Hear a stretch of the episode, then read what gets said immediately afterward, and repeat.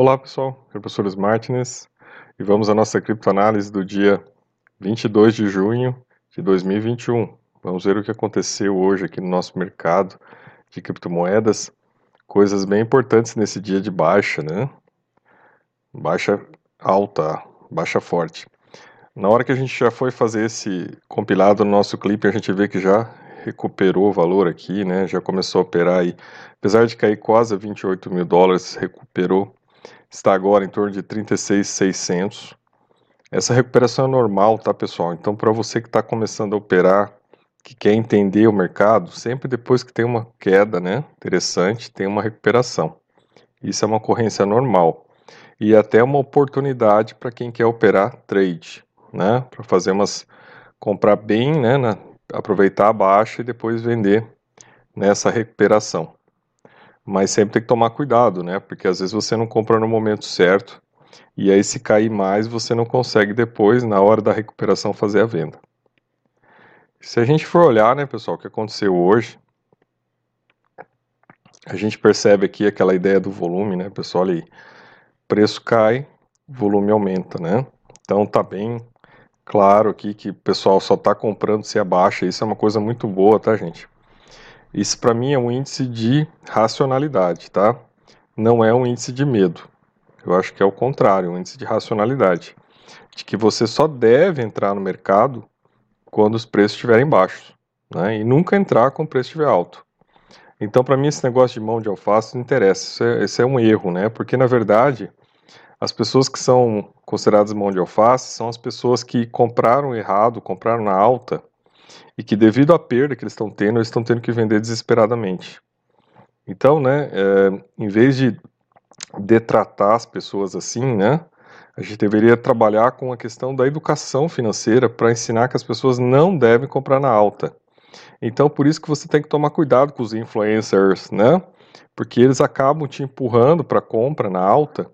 E aí depois quando cai, eles vêm aqui e xingam as pessoas de mão de alface. Então você tem que tomar cuidado com isso, né? Porque é seu dinheiro, é seu patrimônio. E daí que a única regra que a gente tem né, no mercado de criptomoeda é compre na baixa. Né? Essa regra vale para qualquer mercado. Compre na baixa. Se você comprar na baixa, você está mais protegido. Né? Por que, que essas pessoas são é, influencers né, e eles têm sucesso? Porque eles compraram na baixa. Não tem segredo. Né? Sempre patrimônio deles veio da baixa. Né? Então você também tem que olhar isso e esperar a baixa para comprar. Olha as métricas aí, né, pessoal? Uh, nós tivemos um aumento de carteiras novas hoje, né, pelo Glassnode. Uh, a, a, carteiras ativas caiu um pouquinho, tá, pessoal? Nós vemos as sardinhas comprando, né, pessoal? Sardinhas aí entrando, comprando, classe média de Bitcoin comprando e baleias não estavam comprando, hein? Vejo que interessante isso. Depois a gente vai falar sobre mais dados Aí eu tenho mais coisa para mostrar para vocês. Olha a entrada de Bitcoin hoje no mercado, né, gente? É quase 60 mil. Claro que saiu 63, né? Teve bastante gente que aproveitou a baixa para comprar. E aí também teve gente que aproveitou para realizar. Né? Então, olha aí, 14% a mais de realização de dinheiro, né? Pessoas que tiraram dinheiro fora. E também a gente teve uma entrada de dinheiro novo aí, né? De 4% aí para compras, tá, pessoal? Então, esses são dados que a gente tem que olhar que estão acontecendo. É a primeira baixa né, registrada desde janeiro, né, abaixo de 30 mil dólares, então isso é um bom sinal, um sinal de que o preço está melhorando, melhorando, o preço ainda não está bom para comprar, o preço não está abaixo do Bitcoin, tá? O preço ainda está alto, você tem que lembrar que ano passado o preço estava 10 mil dólares. Então, se você comparar o preço que estava ano passado, você vai ver que ainda está caro. Tá? Então, está melhorando para comprar. Você está vendo um preço médio tá bom? Uh, aqui uma notícia sobre o, o, Banco Central da Rússia, né? Falando que considera as criptomoedas negócios perigosos. E aí, pessoal, vem naquele raciocínio que eu tenho feito já há alguns dias, né? Assim como a Nigéria, né, Rússia, China, Estados Unidos, países grandes, ou países que têm uma economia consolidada, esses países não vão abrir mão da sua soberania monetária. Né? Então isso aí está fora de questão. Por que não vão abrir mão? Porque é a maneira como você tem de controlar a circulação de riquezas no país. Então, por mais né, que se defenda, olha, que as criptomoedas podem ocupar o espaço, né? Isto aí é subsidiário. Né? Você sempre vai ter um lastro ali numa moeda base. Essa moeda base nunca vai ser uma criptomoeda, tá, pessoal? Por mais que né, tenha uh, idealizações sobre isso, os países dominantes não vão aceitar. Tanto é que a gente vai ver aqui, né? Olha aí, na mesma reportagem, né? De um lado está sendo cético, a Rússia está sendo cética em reconhecer as criptomoedas, e do outro planeja lançar algo próprio. Então a mesma coisa está acontecendo na China, é a mesma coisa que está acontecendo na Nigéria, é a mesma coisa que está acontecendo né, aqui na Rússia.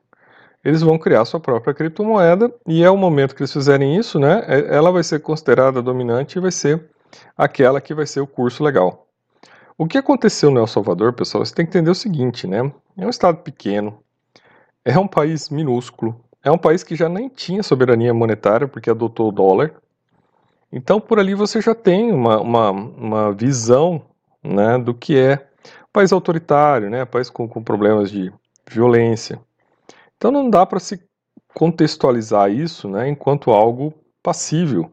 E também os resultados que vão se ter nessa experiência, né, quais vão ser? né, pessoal? Até agora, né, só falhas, nada de concreto. A única coisa, olha, tá lá, poder mandar dinheiro, né? Então isso aí não é um resultado concreto, né, pessoal?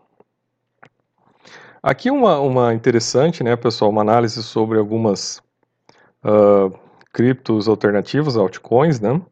Dentre essas aqui da análise, eu só considero a Cardano, né, as demais aí eu não tenho conhecimento e realmente não recomendo mas a Cardano no sentido dela ter né, todo a blockchain de terceira geração, da proposta dela, né, do cumprimento do roadmap, da colocação dela no mercado já como uma das cinco principais, né? Então a gente percebe que a Cardano, né, ela caiu, já deu uma queda boa de preço, né, pessoal? Mas olha só, uma oportunidade que pode surgir aí, né, gente, dela chegar a 60 centavos de dólar. Né? Então, realmente, isso pode ser uma grande oportunidade que equivaleria, equivaleria a R$ reais. Uma grande oportunidade de compra né? para ser observado, para ser acompanhado. Né? Pelo potencial que essa criptomoeda tem né? de competir com o Ethereum. Eu acho que esse que é o parâmetro que a gente tem que analisar, né? Competição com o Ethereum. Então, e aí você tem o valor que pode ser agregado, tá? Uh, interessante aqui essa, essa reportagem, né? Daquele rapaz que tinha né, um, um, bom patrimônio em Doge. E aí, quando o Doge subiu, né? Ele, ele, ele ficou milionário e agora o Doge caiu ele perdeu a, a fortuna dele, né? Então, é, para a gente entender, né, pessoal, que nem toda criptomoeda tem uma possibilidade. Por exemplo, Dogecoin, que emite 13 milhões de unidades por dia, não tem limite de emissão não tem sentido, né, pessoal, investir nessa criptomoeda. Então, assim, foi um lance de sorte. É uma pena que ele não aproveitou, né, gente? Ele, ele conseguiu lá, acho que um milhão de dólares. É uma pena que ele não aproveitou. Isso aí poderia ter trazido, ele poderia ter trocado isso aí, né? Por Bitcoin, por outra coisa, e poderia estar né, tá tranquilo agora. Então, realmente, uma perda, né? E talvez não aconteça mais, né? O que aconteceu, né? Com, com o impulso que o Dogecoin teve pela ajuda do Elon Musk. Outra notícia importante que passou desapercebida hoje, né? Todo mundo falando só de China, China, China, mas o Irã também está apertando a repressão, né? A questão da, da, dos mineradores, porque é um problema de produção de energia, né? Um problema sério de produção de energia que está afetando. Né? Então, pelo menos uma moratória de quatro meses aqui, mas que isso pode ser depois afetar né, essa questão. Tá? Então a gente tem que olhar isso. E aí veja, pessoal, é um problema energético isso. Né? Então, se é um problema energético, está configurado de que há um alto consumo de energia em Bitcoin. O país não tomaria essa medida por nada. Né? Eles estão com, com uma dificuldade hídrica lá, então estão sem energia. Então vejam como que né, essas questões são impactantes e os negacionistas, tá, gente? Negacionistas que são negacionistas ambientais também, né? E aí já são negacionistas. Então assim é, é, é um tipo de pessoas, né, que vive dentro do negacionismo. E ainda mais quando envolve uma ideologia, né, pela qual eles foram né, seduzidos por uma criptomoeda. Então há um negacionismo aí, e isso realmente é uma coisa que quebra um pouco a lógica, né? principalmente a lógica de uma ideia libertária, né? de um princípio da não agressão. Claro que para essas pessoas que não são libertárias, mas né, são anarcocapitalistas ou anarco-esmigalistas, que eu digo, né, que são os esmigos, só querem encontrar lá o, né, o seu precious, é, para elas não importa muito essa questão, né? Por isso que elas têm que ser consideradas no máximo anarcocapitalistas, porque libertários não são, né? Estão preocupadas só em evitar impostos, né, em ter riqueza, né? Uma pretensa liberdade que não necessariamente é corroborada quando eles, né, defendem estados autoritários, né? Então a gente já vê que há um furo lógico aí grave que não permite que a gente concorde com essas ideias, né? Principalmente se você se coloca numa posição libertária perante o mundo, né? E você tem que fazer suas escolhas e ter sua coerência. Né? No mínimo coerência, né, gente? Mais aqui um, uma notícia sobre Cardano, tá, pessoal? Falando aí sobre essa tecnologia nova dos smart contracts que vai ter nessa rede, tá, pessoal? Eu acho muito interessante. Então, é, uma notícia que vocês podem depois procurar e fazer a leitura, porque eu acho que pode trazer informações interessantes para vocês começarem a entender aquilo que se chama utilidade da criptomoeda, né? que vai além do valor. Né? Então não é só ser reserva de valor uma criptomoeda, ela tem que também ter uma utilidade social, né? uma realização, produzir resultados, né? para que ela ganhe espaço. Né? Quando você parte da primeira criptomoeda que veio e trouxe, claro, ela tem o espaço dela. Mas a partir dali você já começa a ter outras realidades, né? Então você tem já a Ethereum ocupando o espaço dos smart contracts, né? E agora a Cardano disputando também esse espaço. Né? Então é bem interessante para a gente fazer essa análise, tá? Uh, olha aí, né, gente? Então aqui uma notícia falando aí, né, da, da, da questão uh, do, da entrada né, de, de bitcoins para venda, tá, pessoal? Então, esse é um dado que vocês devem levar em consideração, tá? Uh, mais uma notícia aqui falando sobre essa questão.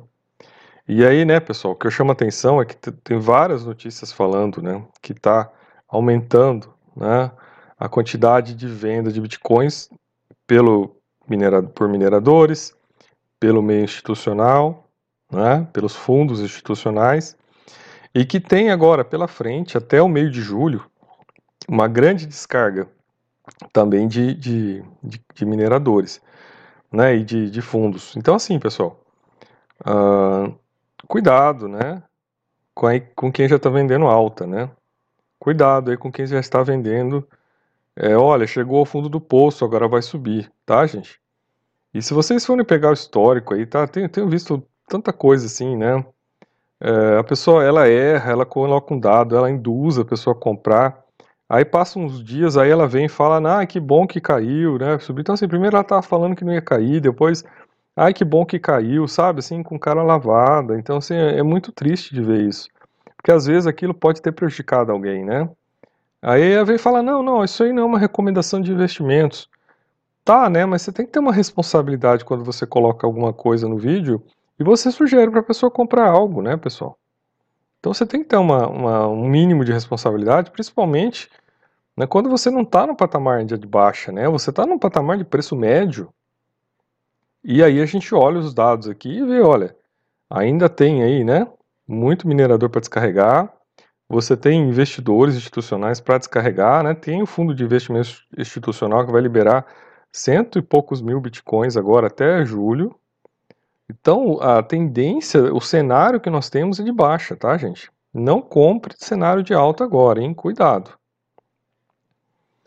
É, outra coisa aqui, né, que, que, que, rolou aí várias, vários que eu tinha visto e rolou muitas coisas, que é assim, né? Quando a China começou a apertar, né, nas primeiras quedas, aí, né, todos os influencers vieram e falaram, não, não, olha, não, isso aí é todo ano a China faz isso, né? Isso não tem nada a ver, fiquem tranquilos, podem comprar, né? Não tem problema nenhum. Né? Agora a gente está vendo que não é isso, né, pessoal? É, até veio essa semana, até semana veio de novo, olha, isso é um FUD, né? Isso é uma mentirinha que estão contando da China. Gente, não é mentiria, é real. a China está implementando a moeda, ela, ela, ela quer manter a soberania monetária dela, ela não vai abrir mão da soberania monetária, gente, esqueça, isso eu estou explicando. Nenhum país vai abrir mão de soberania monetária, né, gente? Não, não tem isso, não, não existe, né? Não é alguns nerds que vão fazer isso acontecer ou os metacapitalistas de Nova York que vão fazer isso acontecer no mundo, tá? Não vão.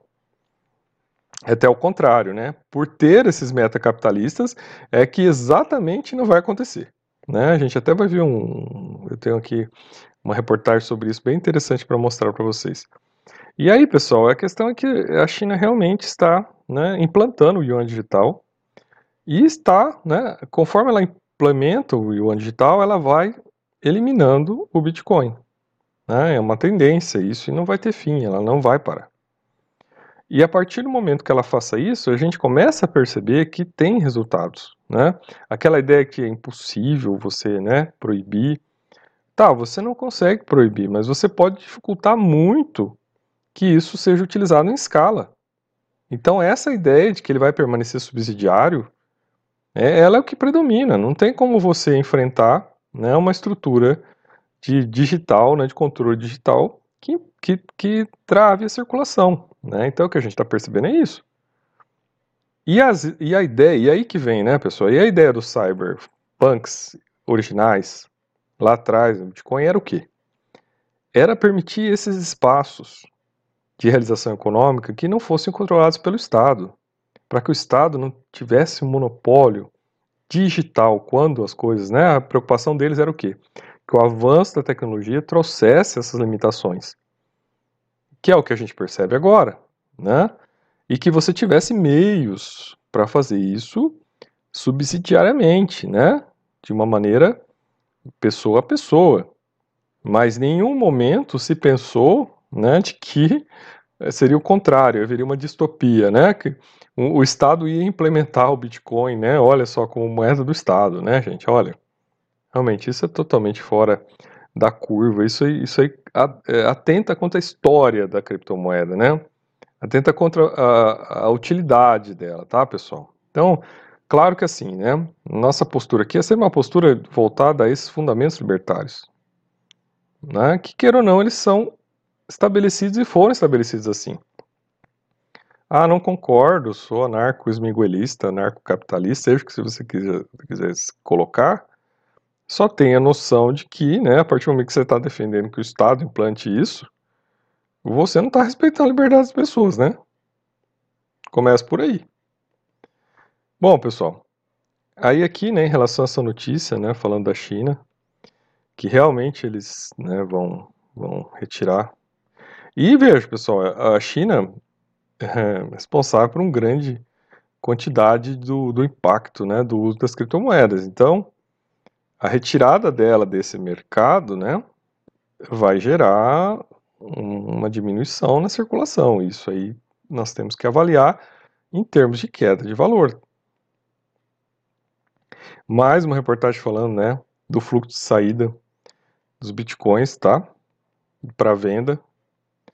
Uh, outra reportagem aqui também, gente, atestando essa questão é de que apesar que ó, hoje caiu e depois voltou para os 33 mil, essa reportagem aqui agora, final da noite, sendo colocada, né, demonstrando que a coisa não está bem assim, né, cuidado, cuidado porque deu uma recuperada, normal recuperar depois de uma grande queda, ter uma recuperação, mas as ocorrências que levaram à queda, elas continuam ali, elas continuam operáveis, né, elas não terminaram, tá? Aí a reportagem que eu queria falar, né, gente, eu já tinha posicionado aqui algumas vezes, né, contra essa índole, né, essa visão dos metacapitalistas, né, principalmente americanos, de dominarem o Bitcoin, né, de se, né, posicionarem de, de maneira que eles possam manipular, influenciar os cursos do Bitcoin, né, gente, como se eles fossem os futuros, né, donos né, do mundo, né, porque eles teriam os recursos financeiros e as pessoas todas lá com os suas migalhas de Satoshi tivesse que se, se impor a essas pessoas. Pois bem, né? Agora saiu um artigo falando sobre isso, né? Não só esse artigo, mas tem uma. Depois eu quero fazer um vídeo específico sobre isso, né? Tem uma entrevista do Nassim Taleb que ele trata também exatamente dessa questão, né? Como é que você pode, né, é, querer que uma criptomoeda seja levada, né, às pessoas e que aqueles que chegaram antes tenham o poder econômico sobre ela e que as demais pessoas têm que se submeter a esse poder econômico anterior delas. Isso não tem lógica, né, gente? Isso não é libertário em lugar nenhum. Isso é a velha história do mundo, né? Aquele que chegou primeiro se apropriou, se capitalizou e depois impôs aos outros. Não muda a lógica. E aqui é um enfrentamento um pouco, né, de se mostrar como né, um, um metacapitalista como esse, né, quando ele se posiciona dessa maneira, ele coloca o próprio Bitcoin em risco porque ele está demonstrando que essa é uma falha que existe ali, né, uma possibilidade de manipulação e de controle por poucas pessoas, que nada mais volta a ser o velho sistema, né, que a gente tem até hoje. E aí faz uma crítica, né, gente? Aí, ó, principal objetivo do Bitcoin era que nunca é, terceiro ou um único autor, ator pudesse influenciar a rede de dinheiro em si. Né? Até mesmo Satoshi Nakamoto desapareceu da existência, exatamente por isso. Olhe bem essa informação, gente. A ideia sempre foi que isso era um dinheiro descentralizado, pessoa a pessoa, e que não tivessem né, pessoas apareceu agora embaixadores, embaixadores do Bitcoin, né? Que estão lá, né, representando o Bitcoin. Então, pessoas que estão se, né, uh, se alvorando de algo, né, gente? Aí ele fala aqui do Elon Musk, né, que apareceu, meta capitalista, influenciando, manipulou, né, manipulou várias vezes aí o Bitcoin sobe e desce do preço. Agora a gente tem esse outro senhor aí, né, que está lá, criou até um, um grupo de mineradores, a qual é para proteger a imagem né, do Bitcoin, não é para melhorar os sistemas, é para proteger a imagem. Esse é o primeiro objetivo do grupo, né, de mineradores.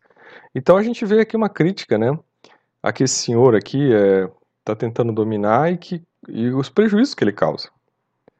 Ao fazer isso, porque ele demonstra as falhas, né, desse, desse caminho que está, que está tomando o Bitcoin, por exemplo.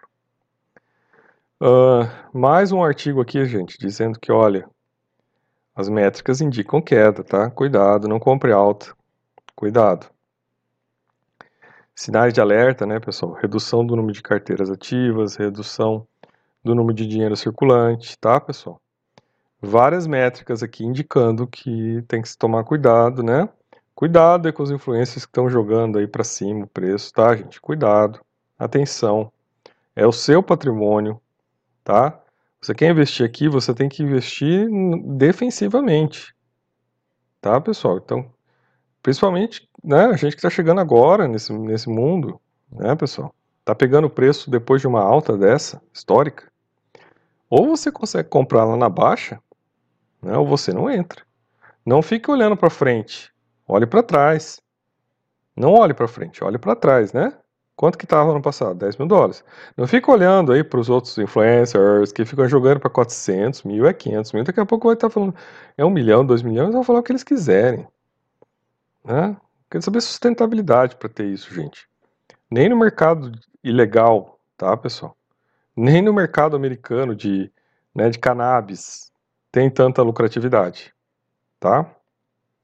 Esse foi o nosso clipe de hoje, né? Essa eu faço sempre na transição de um dia para o outro, né, gente, para pegar as notícias do dia e para que vocês tenham, né, no dia seguinte um, uma atualização inicial para quem quer começar a entender mais esse mercado, né, começar o dia já entendendo, para, né, pensar o que pode acontecer e, e tomar suas decisões. E claro, gente, é uma construção, tá, pessoal? É mais ou menos o que eu vejo aqui de um lado acadêmico, tá? Enquanto um professor, né, de, com pós-doutorado em Direito Econômico e que dá aula de Direitos Contratos. O que, que eu vejo aqui quando eu penso nas criptomoedas? Uma, um negócio digital em construção, um mercado digital em construção, tá, pessoal? Com todas as suas dificuldades, com todas as suas né, falhas e com todas as suas qualidades. Agora veja, gente, a gente não entra no negócio sem saber o que nós estamos fazendo, né? Não, não vamos colocar nosso dinheiro em risco. Então, sempre olhar o mercado com cuidado e tentar aprender primeiro, né, pessoal? Para que você possa, no longo prazo, né, passando todo esse momento né, de alta liquidez, você entre com condições adequadas, com preços melhores. ou que realmente aconteça uma queda agora, que traga condições né, de entrar com segurança, sem risco de você perder sua grana. Então esse é o nosso pensamento, tá, pessoal? E nós vamos continuar escrevendo sobre isso, vamos continuar reforçando isso, até que a gente crie né, uma consciência do que é esse investimento e da maneira como a gente vai lidar com esse mercado, né, quando ele futuramente entrar no novo estágio, né, gente? Que é o estágio que não é mais da especulação, né? Então esse estágio da especulação, uma hora vai acabar, né? Ele vai ter que entrar num certo equilíbrio, porque todo investimento, né, gente?